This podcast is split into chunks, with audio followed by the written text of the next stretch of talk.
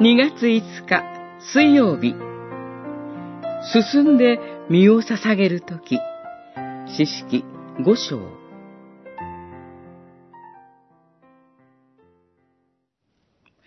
デボラとアビノアムの子バラクはその日次のように歌った。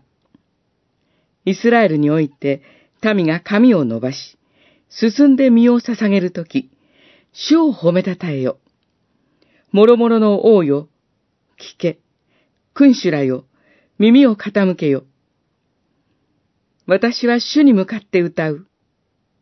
イスラエルの神、主に向かって私は賛美の歌を歌う。五章、一節から三節。獅子デボラは、イスラエルに勝利を与えてくださった神に、心からの賛美を捧げました。それが、詩式五章にある長い歌です。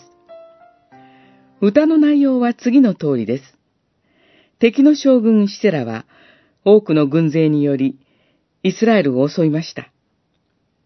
しかし、神は戦場に大雨を降らせ、戦車はぬかるみで立ち往生し、軍馬は逃げ出しました。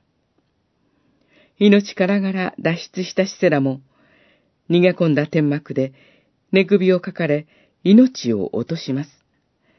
デボラは、まさに主が民に先立たれ、勝利を賜ったのだ、と喜びにあふれ、力いっぱいイスラエルの神、主を賛美します。しかし、この歌を共に歌えない民がありました。戦いに参加しなかった部族です。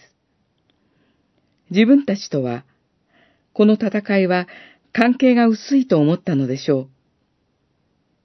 勝利の歌は、進んで身を捧げた者たちに与えられます。この言葉は、ボランティアとも訳せます。問題が多いこの世にあって、神は人の自由な意志を用いてご計画を実現されます。主の戦いに進んで身を捧げるとき、喜びの賛美の歌が私たちに約束されています。